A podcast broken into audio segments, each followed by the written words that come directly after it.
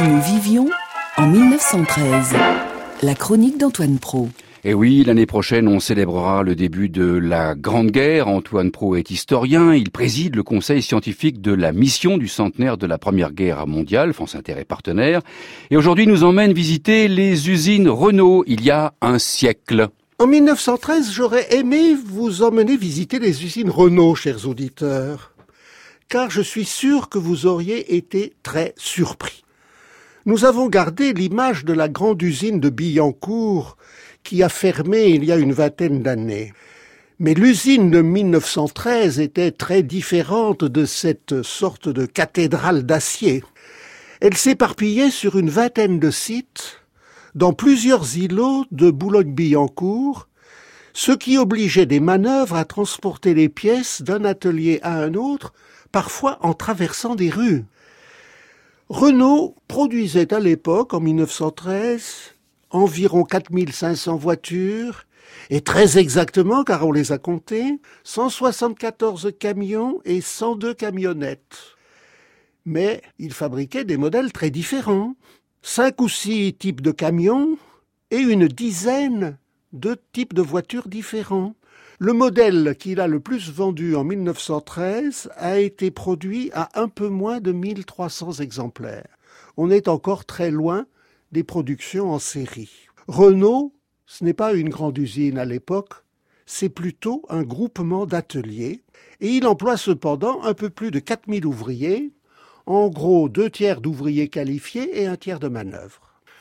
En 1912-1913, Louis Renault entreprit d'étendre dans ses usines le système Taylor. Ce système, qui se répandait aux États-Unis, consiste à décomposer la production en opérations élémentaires, à exécuter ces opérations sur des machines spécialisées et à organiser cette succession d'opérations de telle sorte qu'on perde le minimum de temps et qu'il y ait le minimum de machines au repos. Ce qui suppose de mesurer précisément le temps de chaque opération et donc le chronométrage. Ford a appliqué ce type d'organisation pour sortir son célèbre modèle T en 1908. Et il a introduit le travail à la chaîne, qui est la forme la plus aboutie de l'organisation du travail, mais qui n'est pas à elle seule l'organisation du travail, il l'a introduite en 1913 seulement. Et à cette date, ces voitures coûtent moitié moins cher qu'en 1908, seulement, il en produit plus de 180 000.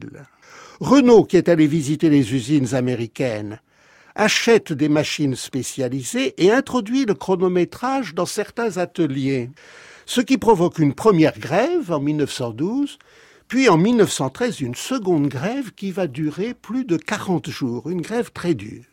Cet épisode appelle deux remarques. D'une part, la résistance ouvrière au taylorisme est moins un refus du progrès technique que de ses conséquences sur le salaire. La nouvelle organisation du travail chez Renault provoquait une baisse très sensible des salaires. Les ouvriers ne l'ont pas accepté. D'autre part, c'est ma seconde remarque, Renault a retenu du taylorisme ses aspects techniques. Il n'a pas compris que Ford, c'était autre chose, c'était la production de masse et des prix modestes. En 1913, l'automobile demeure en France une production de luxe. La voiture populaire, la 4 chevaux et la 2 chevaux attendront la libération.